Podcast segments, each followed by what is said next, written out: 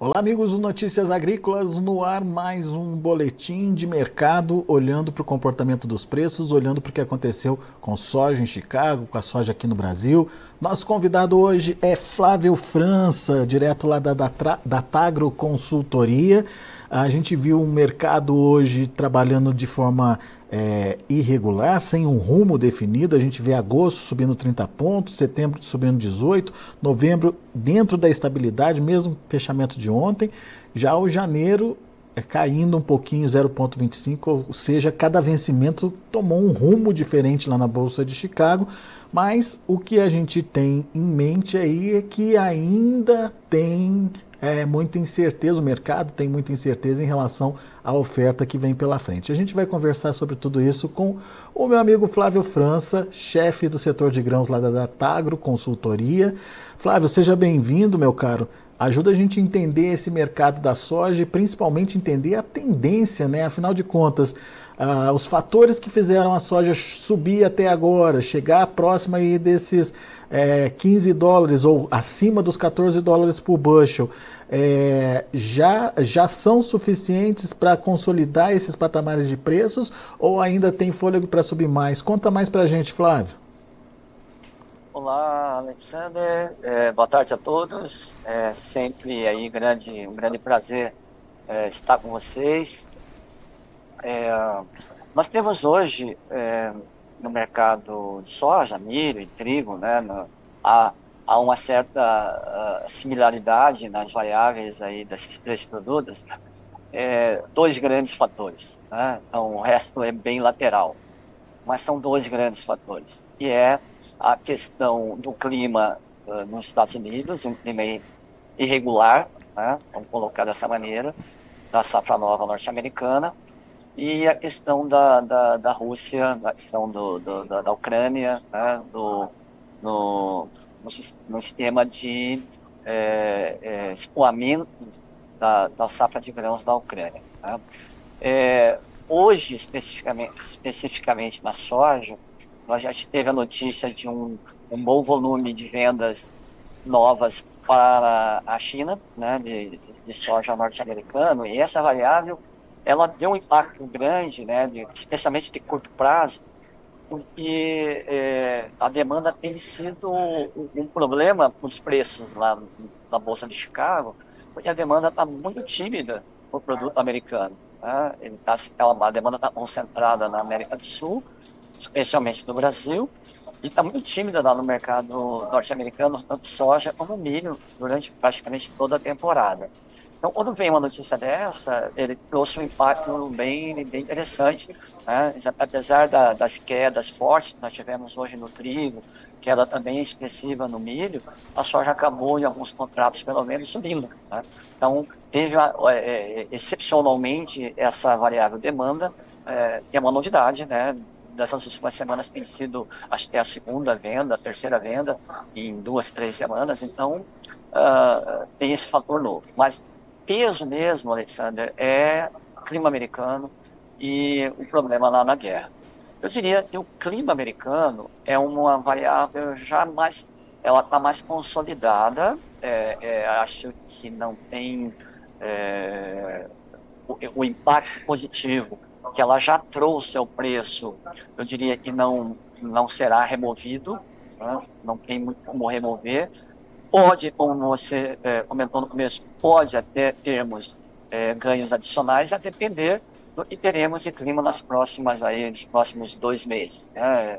Metade de julho, agosto, é, e vai definir o padrão de produtividade do milho e da soja. Né? Então, nesse caso, acho que o que o mercado já incorporou de alta, né, porque a safra de soja é uma safra bem menor, né, Alexander, do que você imaginava, porque a área ficou bem abaixo. Ela ficou bem abaixo do que era imaginado inicialmente, do que a intenção de plantio. Então, a safra de, de soja é uma safra modesta, nos moldes do ano passado, aí 116, 117. E existe uma chance, é, eu diria bem razoável, do, de termos um novo ajuste é, de rendimento, na, na expectativa de rendimento no relatório lá de agosto. O relatório de, de safra é o primeiro relatório de safra uh, da safra 24 nos Estados Unidos em agosto, talvez eles mexam um pouquinho para baixo na soja e eventualmente também no milho. Então, é isso mostra que o clima americano é, é, parcialmente já está no preço e ainda pode ter alguma gordurazinha a mais, né, uma lenhazinha a mais nessa fogueira, a depender desse, desse, desses relatórios de, de, de safra que vem agosto, setembro, é a confirmação dessa safra modesta né, para a soja.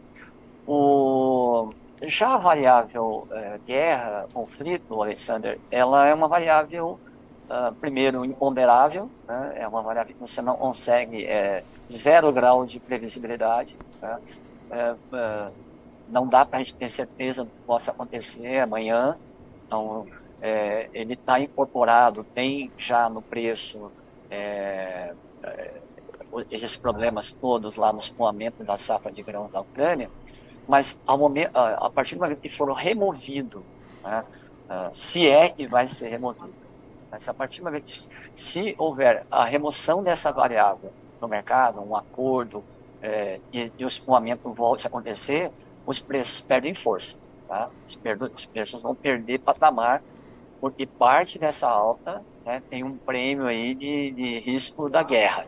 Tem o prêmio climático, né, parte e parte é da guerra. Então, não há dúvidas que um pouco desse, desse ímpeto do preço poderia perder na hipótese de uma essa, essa, esse problema é, de grãos lá na Ucrânia de escoamento seja removido, tá bom? Quer então, dizer, não basicamente dá, é isso. Não tem uma tendência definida. T temos que esperar para ver os acontecimentos, então, Flávio. É, porque, é, é, porque são, como são, se fosse uma variável só, é, poderia ser mais simples esse, esse, essa análise. Mas são duas, e uma delas, é, eu, eu tenho colocado para os nossos clientes, e, estamos conversando aqui agora, uma delas era imponderável, que pode ser é, amanhã, o mercado amanhecer um acordo. É, e pronto, acabou. Então essa variável é removida e os preços caem. É, então essa variável é que dá essa adrenalina toda. Quando você fala de clima, a gente pensa, não, a, a situação é, não é tão dramática de clima comparado com o ano passado, ela é bem melhor, mas tem, mas ela é irregular. Então existem irregularidades. Essa semana as condições das lavouras de soja na semana passada, né, pioraram um pouquinho. O mercado esperava que melhorasse, piorou um pouquinho. Soja, milho ficou igual e o mercado imaginou que pudesse melhorar um pouquinho. Então está é, tá muito irregular. Então esse clima pode sim, né, a parte do clima pode, pode ter um, um, um, um suporte adicional lá em agosto é, se confirmar essa expectativa. Só que aí você tem que olhar também o lado dessa variável, e por enquanto ela é positiva, mas que pode ser removida a qualquer momento. Né? Por isso, e o produtor, nosso amigo que está ouvindo aí, precisa ter cuidado, né? porque não são duas variáveis já estabelecidas, já definitivas. Uma já bem encaminhada no sentido de mudar para cima o suporte, que é o clima, essa sim. Né? A safra de soja já é, é, já está definida que ela é nos moldes do ano passado, não é mais aquele o recorde que estava esperando, e o milho deve ser abaixo do que era o potencial estimado inicialmente. Mas é, é, então esse cuidado precisa ser é, precisa ter, você pode ganhar de um lado e perder de repente do outro, caso exista uma, uma, uma novo acordo para o escoamento lá da safra da Ucrânia. Agora, Flávia, essa alta que houve em Chicago, ela chegou é, de fato plena para o produtor brasileiro? A gente sabe que aqui no Brasil tem outras, outras variáveis que ajudam a precificar a soja em real por aqui, né? como o prêmio, como o próprio câmbio. É, esse movimento todo que a gente viu positivo lá em Chicago está na mão dos produtores brasileiros e é, como é que a gente entende a participação do produtor brasileiro nesse momento no mercado? É, de imediato, as notícias que o mercado de Chicago foi subindo e nós tivemos é, o impacto, assim, imediatamente aqui no mercado interno, os prêmios caindo e anulando parcialmente, não tudo, mas anulando parcialmente a melhora lá fora. Então foi o primeiro impacto, assim, de imediato. Mas pouco, pouco a pouco, a gente já percebe os prêmios é, devagarinho mais estáveis, subindo, melhorando um pouquinho. Os prêmios para setembro já estão no lado positivo. É, a oferta nossa já está diminuindo, porque já escoamos aí é, uma parte, a, talvez a maior parte da nossa safra. É, então a oferta já não é tão abundante, então os prêmios já começaram a melhorar. E eu diria que boa parte do, do que subiu lá fora é, veio por preço interno. Né? Não veio tudo, né? os prêmios ainda estão ainda estão negativos para embarcar, embarcar, por exemplo, agosto, mas é, ele, ele, ele, ele, vamos lá, vamos colocar assim, o prêmio primeiro engoliu um pouco da alta, mas já começou a devolver, né? começou a devolver essa, essa, essa alta para o mercado interno, e os preços estão subindo aí devagarinho, lentamente, mas melhoraram. É, eu acredito que o fundo do poço de, de para soja efetivamente já passou mesmo. Né? É, e agora é monitorar é, é a questão do câmbio, a gente tem uma relativa, relativa estabilidade, né? estamos aí oscilando um pouco abaixo dos, dos cinco reais, então sobe ali cinco centavos, volta cinco centavos, então não está interferindo é, bruscamente. Então a, a, a, disputa mesmo aí é Chicago e, e, e prêmios. Né? Como a gente está agora caminhando para o final do ano, menos oferta, então quem tiver soja na mão é, vai negociar um pouco melhor do que aquela negociada, é, especialmente durante o período da safra. Mas você acha que tem, tem essa é, tradicional demanda maior das indústrias internas aqui é, pela soja brasileira esse ano? Vai ter? A demanda está boa, viu, Alexandre? É? A demanda está firme. Ah, o ritmo da indústria está muito forte. Né? A gente está com um esmagamento bem, bem acima do, do, da média, do padrão, então a gente está esmagando muito. E tem consumo interno forte de, de farelo e óleo, e tem exportações fortes de farelo e óleo. Né? A gente está conseguindo exportando bem, está consumindo fortemente também o farelo e óleo. Tem aí a questão da demanda interna, a avicultura, né, o setor de carnes crescendo, tem aí a questão do, do, do, do biodiesel né, no óleo, e também um, pouco de, de, de, gargalo, de buraco deixado pela safra menor na Argentina. Então a indústria está indo muito forte, vai ter volumes bem, bem expressivos, vai crescer bem no ano. É, e a demanda de exportação também está muito intensa. Né? A gente, é, apesar de ter aquela, aquela queda ali na colheita, tudo, mas nunca deixou de ter demanda. Né? O, o comprador escalonou, ele, ele segurou a mão, ele pressionou, ele derrubou o prêmio e tal, mas ele nunca ficou ausente. Né? E a gente está com volumes bem expressivos de, de, de, de vendas, é, bem superiores já ao ano passado.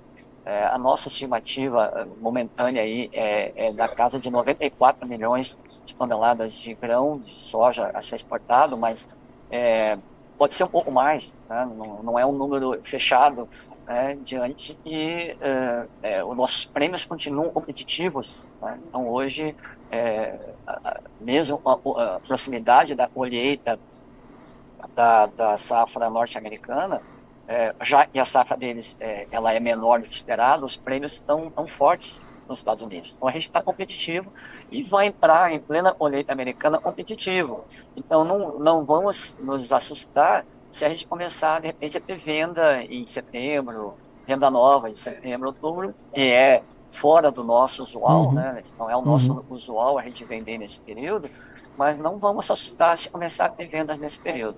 Eu percebi essa semana, por exemplo, o mercado de prêmios começou a ter oferta é, de soja para outubro. Ah, é? Até a semana passada a gente não tinha indicação de prêmios para outubro, encerrava em setembro e acabou.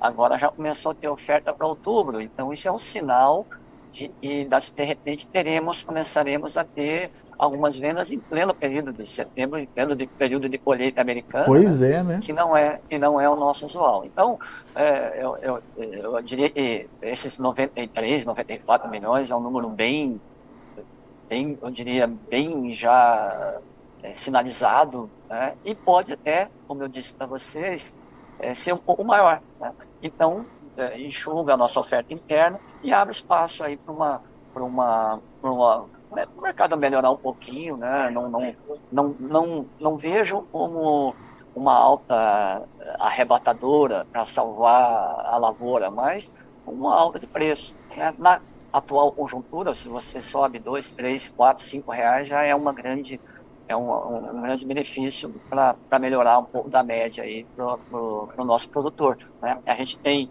é, provavelmente, aí vamos virar o, o, o, mês, vamos virar o mês de julho, estamos chegando já no final do mês de julho, nós vamos virar o mês aí um, um 25% da safra brasileira ainda para vender. É um volume ainda bastante alto, então, é, e provavelmente vai vender com preços médios melhores do que vendeu agora na colheita.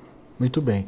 Ô, Flávio, diante dessa afirmação, dessa possibilidade ou desse cenário que você trouxe para gente, qual deve ser o comportamento do produtor brasileiro?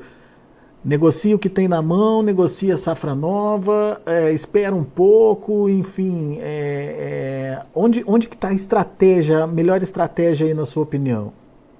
É, o produtor, é, ele, ele é, por N motivos aí da conjuntura, ele retardou bastante as vendas da safra. Uh, tem um monte de fatores aí né, e levaram o produtor a, a não vender antecipadamente ou vender pouco abaixo do que seria o normal da safra do 23.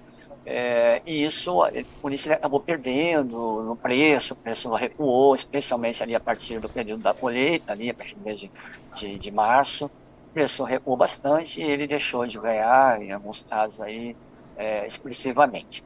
Bom, é, e, e, a postura, depois daquela corrida que a gente teve, né, durante o mês de é, março, abril, maio, nós tivemos uma grande pressão é, de venda, ali foi, não teve muita alternativa, como o produtor estava pouco vendido, ele precisava vender, precisava fazer alavancar recursos, pagar contas. Então a gente teve uma pressão grande por vendendo e o preço caiu forte.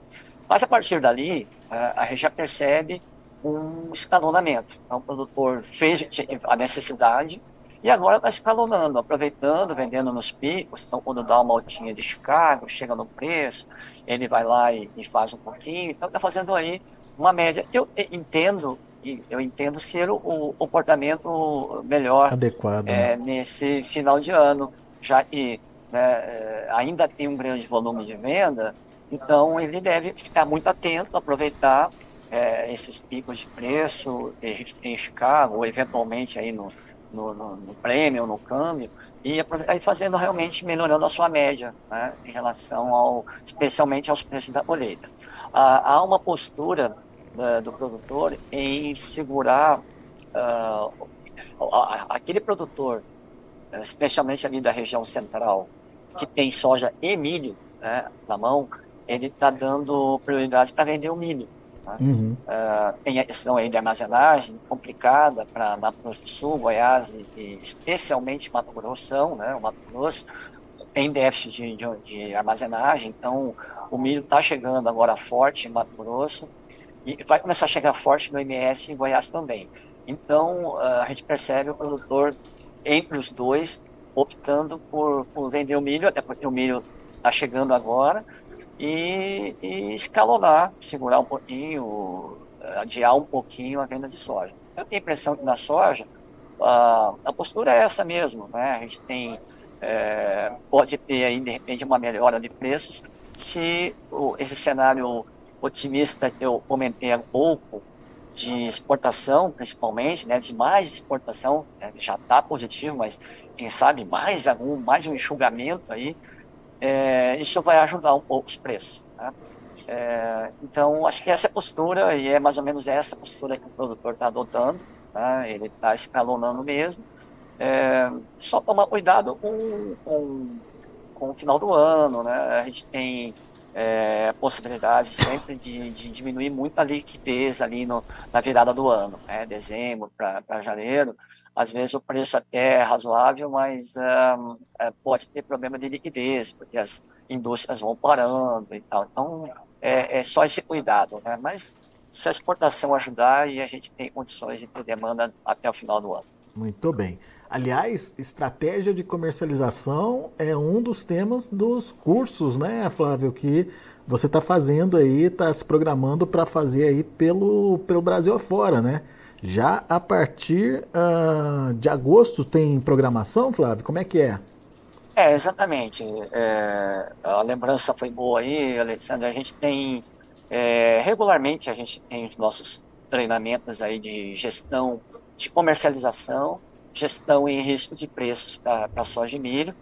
É, a gente já fez alguns esse ano, tem mais alguns programados.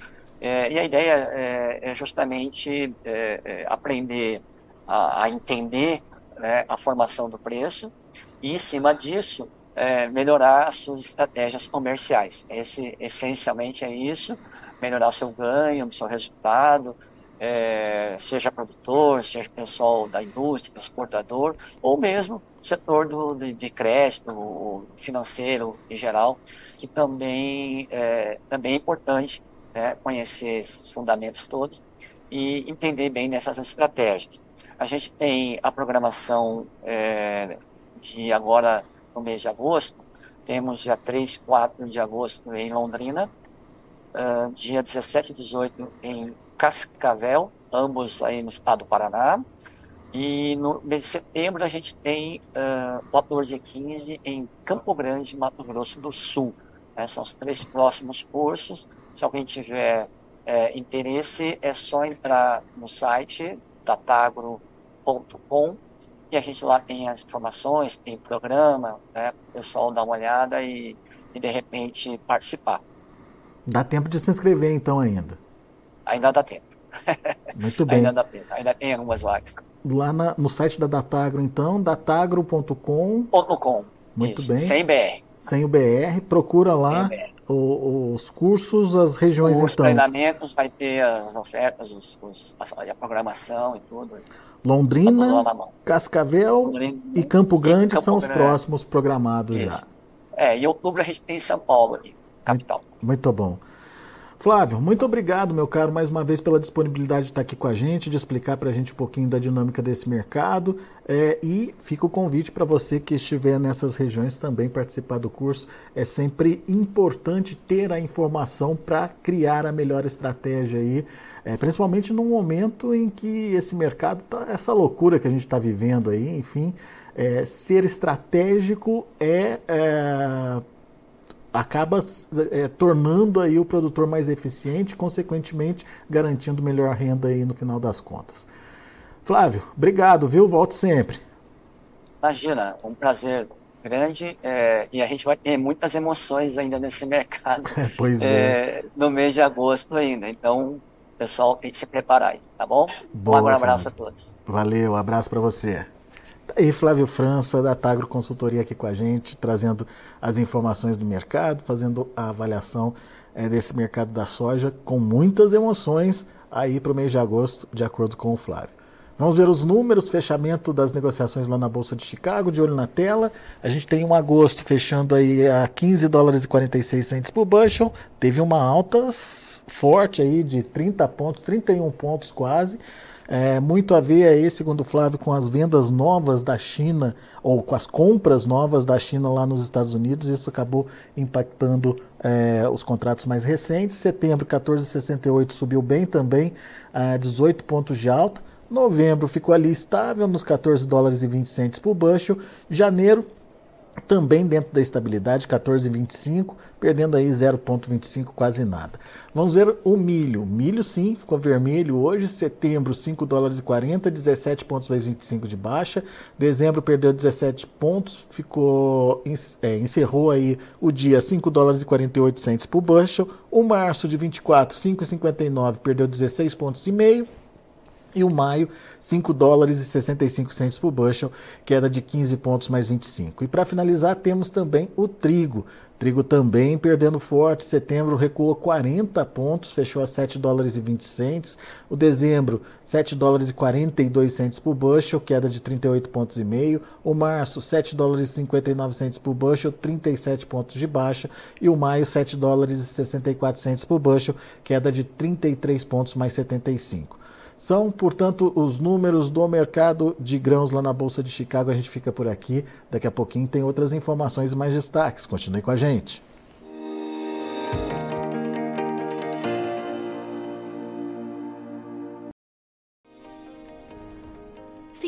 Nossas mídias sociais no Facebook Notícias Agrícolas, no Instagram arroba Notícias Agrícolas e no nosso Twitter arroba Notiagre. E para não perder nenhum vídeo, não se esqueça de nos acompanhar no YouTube e na Twitch Notícias Agrícolas Oficial.